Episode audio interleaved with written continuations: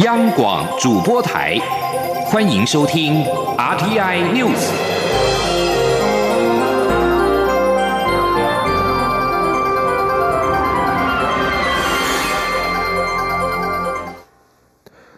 各位好，我是主播王玉伟，欢迎收听这节央广主播台提供给您的 RTI News。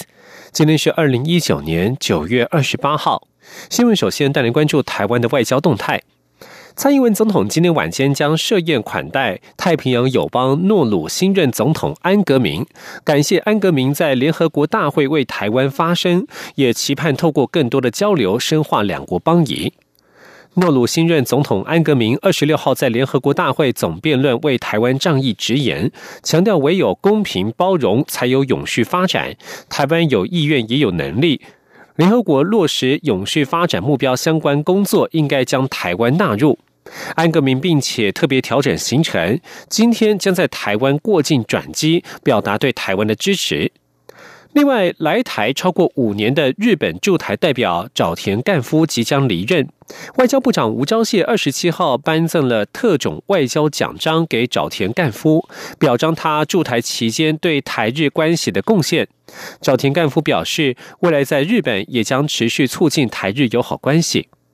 吴钊燮致辞时表示，早田长期为台日关系努力，不但促成交流协会证明为日本台湾交流协会，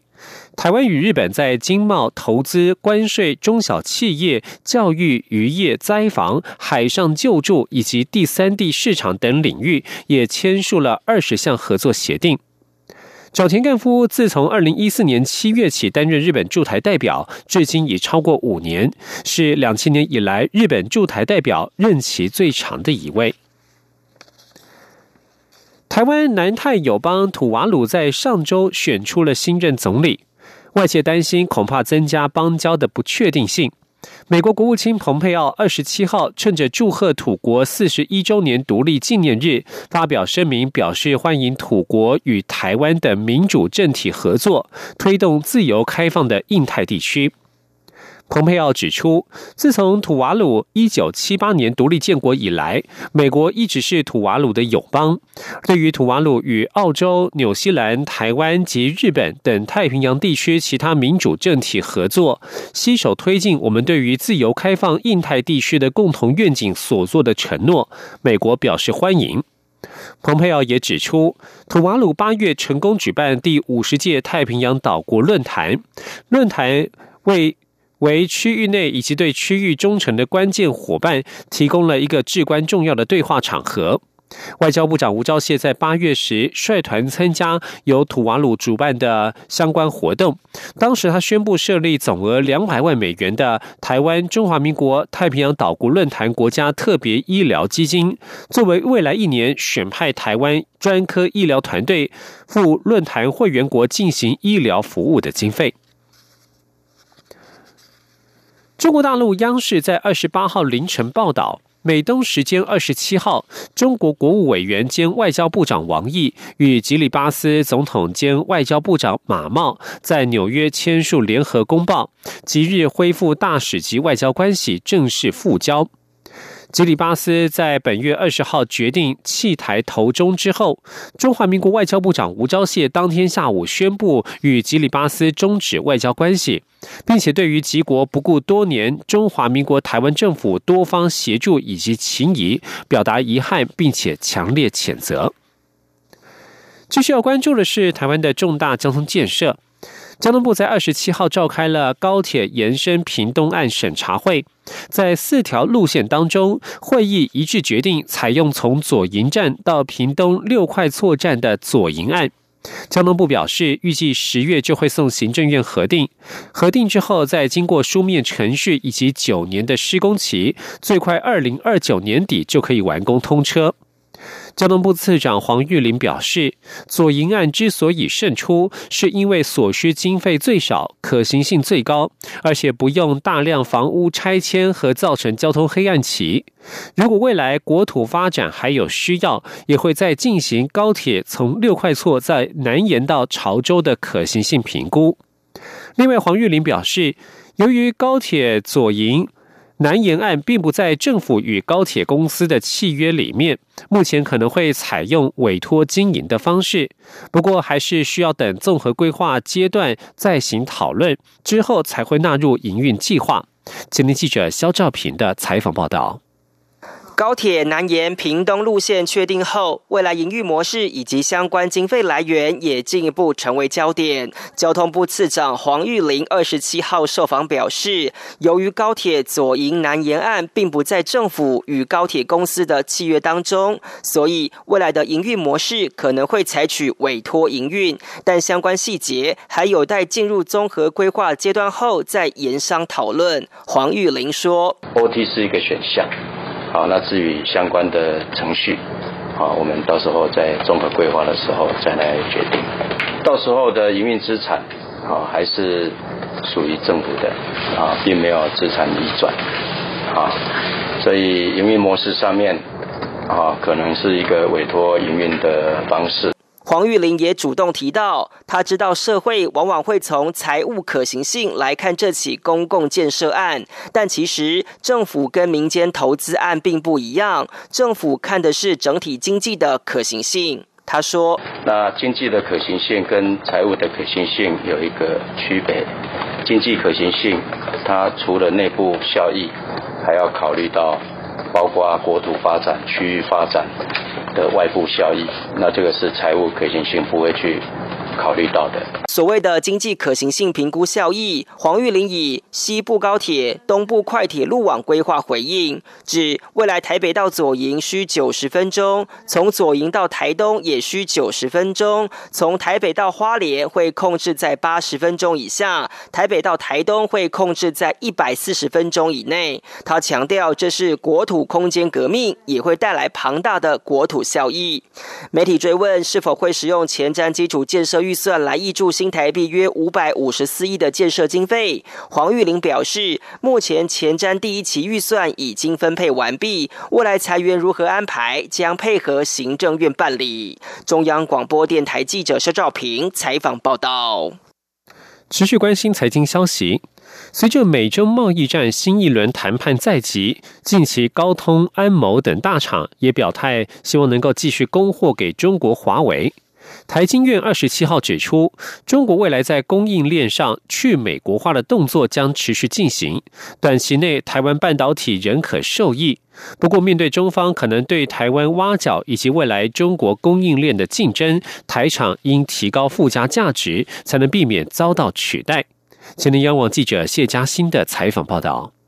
中国大厂华为遭美封杀，大厂纷纷跟进。不过，随着美中双方将展开新谈判，全球处理器系制裁龙头英商安谋宣布，华为、海思等中国科技厂是长期合作伙伴，安谋与华为之间的合作正紧密进行。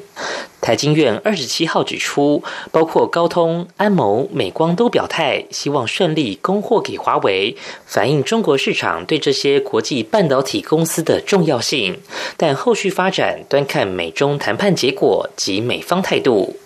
对于媒体预期这些国际大厂继续对华为出货，台厂将失转单效应。台经院认为，中方为了避免遭美威胁，供应链持续去美国化，需要台湾半导体业支援，且比例将逐渐提高。例如，联发科对华为出货比重已经正式超越高通。整体而言，短期内台湾半导体可享有中国供应链去美国化的商机。台经院产业顾问暨研究员刘佩珍说：“也就是说，台湾的一个半导体目前在受惠于这个去美国化的一个动作，还是相当的显著。包括了我们在 CMOS 的一个晶圆代工，或者是在生化家的晶圆代工的部分，那乃至于部分的一些 IC 设计的族群，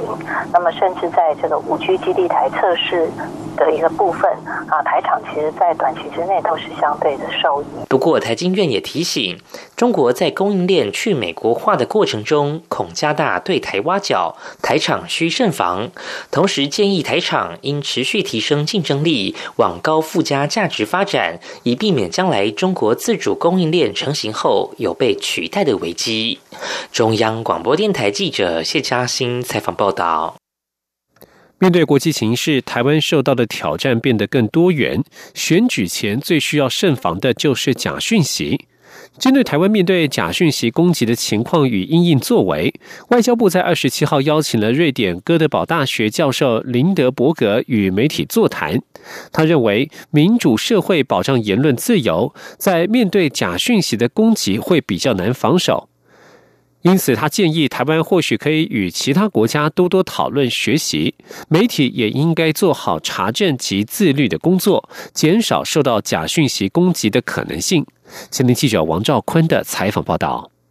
根据 Lindberg 的研究，台湾政府对网络审查的作为相当轻微，但台湾这里却有不少来自外国政府的假讯息。他认为台湾或许可以跟其他国家多做讨论与学习。而媒体的角色也很重要，必须尽到查证工作。而新闻伦理委员会之类的自律组织，也可介入惩处行为不佳的记者。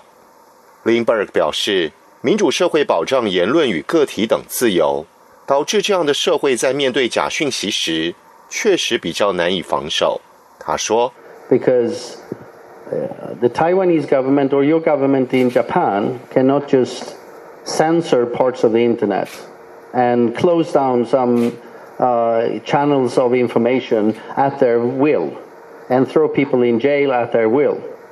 Um, the Chinese government can do that, Putin can do that, Erdogan can do that. Lindberg 表示，他无法明确告知谁在利用假讯息攻击台湾，但他怀疑是来自中国，因为中国正在强化其威权控制，加上一国两制造成香港现况。不过，Lindberg 重申，他不能确定对台湾的攻击是否来自中国。中央广播电台记者王兆坤台北采访报道。继续关注一则受到瞩目的社会消息。庆富造船海军猎雷舰炸弹案，高雄地方法院在二十七号依违反银行法等罪，判处被告董事长陈庆南二十五年徒刑，并科罚金新台币一亿五百万元；妻子陈卢朝霞判刑一年六个月，前执行长简良健六个月徒刑，顾问李维峰无罪。这起社会重大瞩目的案件，高雄地方法院历经一年多的审理，二十七号下午宣判，判处陈庆南二十五年的徒刑，并科罚金一亿五百万元。另外，判陈昭霞一年六个月徒刑，减梁健判刑六个月，可一科罚金。李维峰无罪。另外，庆父也被判罚罚金两亿八千万元，全案仍可上诉。继续要关注的是国际间的财经焦点。消息人士二十七号表示，美国总统川普政府正在考虑要将在美国证券交易所挂牌的中国企业解除上市资格，此举将导致美中贸易紧张急剧升高。两名消息人士指出，这将是限制美国对中国企业投资更广泛努力的一部分。其中一人指出，这是因为川普政府对这些中国企业活动的安全关切日增。路透社报道，此举正值中共将在十月一号庆祝建政七十周年之际，目前还不清楚任何解除上市资格的做法要如何运作。今年六月，美国两党国会议员曾经提出一项法案，要求在美国证交所上市的中国企业接受监管监督，包括提供审计管道等等，否则将面临下市的命运。受到川普政府正考虑限制美国对中国投资等利空影响，美股在二十七号全面收黑。这里是中央广播电台。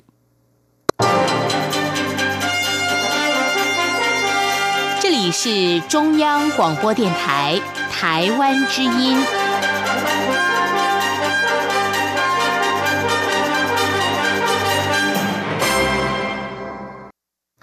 各位好，我是主播王玉伟，欢迎继续收听新闻，关注选政焦点。民进党在今天将回到创党地原生大饭店举行全代会，并且将在中央党部前封街举办党庆，开放民众入场。民进党今年的党庆主题为“台湾派对”，活动以台湾在地精神策划，集结了音乐表演、展览、市集、论坛等活动。而且为了应应二零二零大选，全代会上也将通过社会同行世代共赢决议文，还会向资深党员致敬。外界关注今天的党庆与全代会能否呈现团结的景象，但行政院前院长赖清德并未打算出席，蔡赖同台破局。对此，民进党副秘书长林非凡二十七号表示，会在了解赖清德不能出席的原因，但是党中央仍希望赖清德能够出席全代会。若赖清德真的无法出席，后续也会有更多机会邀请他参加活动，团结不会因此受到影响。青年记者刘玉秋的采访报道。民进党全代会暨党庆活动将于二十八号登场，为力拼连任的蔡滚总统以及党所提名的立委参选人首度联合造势，营造团结胜选气势。而行政院前院长赖清德与蔡总统是否会面或蔡赖同台，引发外界高度关注。不过赖清德表示，因时间上不方便，将不出席党庆与全代会。对于蔡赖同台破局，民进党副秘书长林非凡二十七号在民进党庆说明记者会上受访表示，会在了解赖清德无法出席的原因，也会持续邀请。那我们态度还是一样，我们非常希望呃他能够呃来到我们全代会。那呃这个他时间上的问题，那我们会做后续的了解。那还是希望。呃，诚挚的邀请他来参加。媒体追问，除了赖清德不便出席外，前副总统吕秀莲也表态不会出席民进党的盛会，是否会影响党内团结气势？林非凡则指出，不会因为受邀者不出席全代会就影响团结。党主席卓荣泰近来陆续启动与各方会面，希望促成更大的团结，相关工作也会持续进行。所以我想，呃，他们可能个人时间上面，呃，如果真的没有办法配合，我想这个后续我们当然还会有更多的场合跟机会，能够呃，这个邀请他呃参加活动。那我们后续的这个团结，呃，并不会因为这一次他这个时间上。呃，无法出席而受到影响，所以呃，一直都在往团结的这个方向前进。至于台中监狱获准前总统陈水扁出席民进党三十三周年党庆活动，林非凡说，民进党欢迎所有前辈、资深党员、前任党主席出席党庆与大家互动，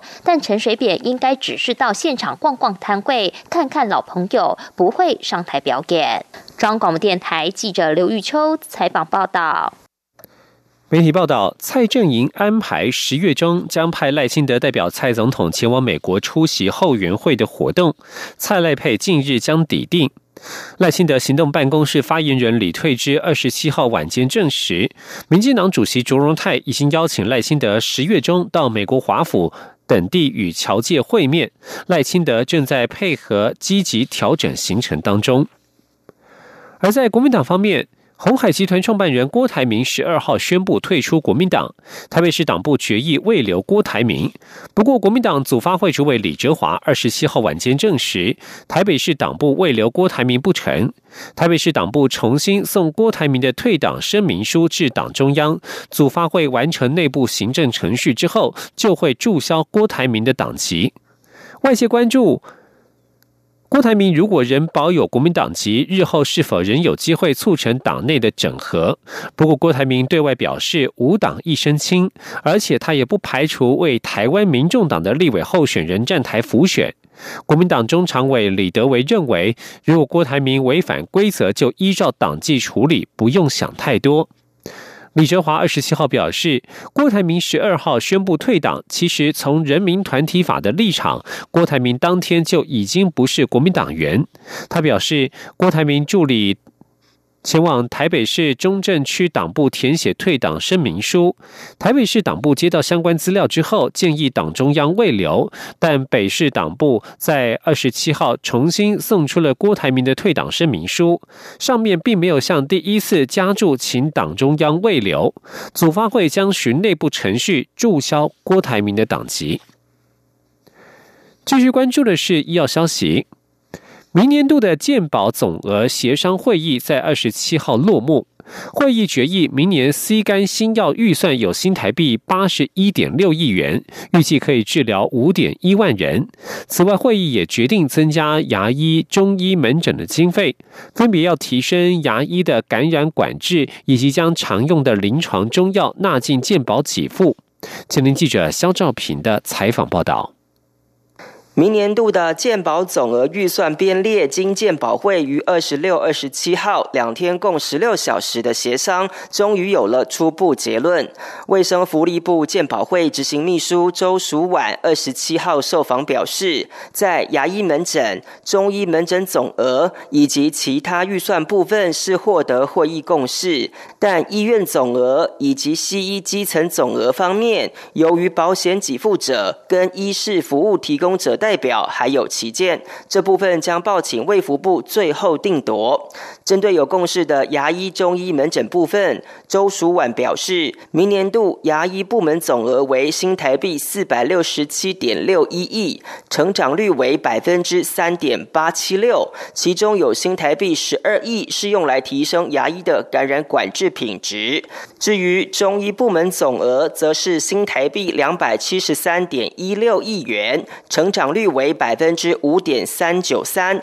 与民众相关的是，将常用的临床药物纳进健保给付。周淑婉说：“中医的部分有六点三四六亿元呢，会用在这个呃，就是提升中药的一个用药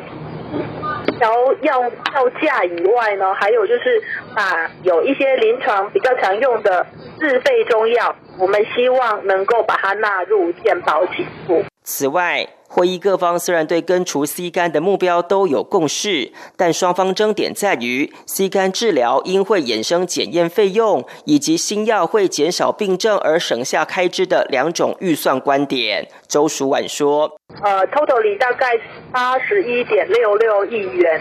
好，那比去年啊一百零八年呢增加十六点三亿元，大概预计可以治疗五万一千人啦。”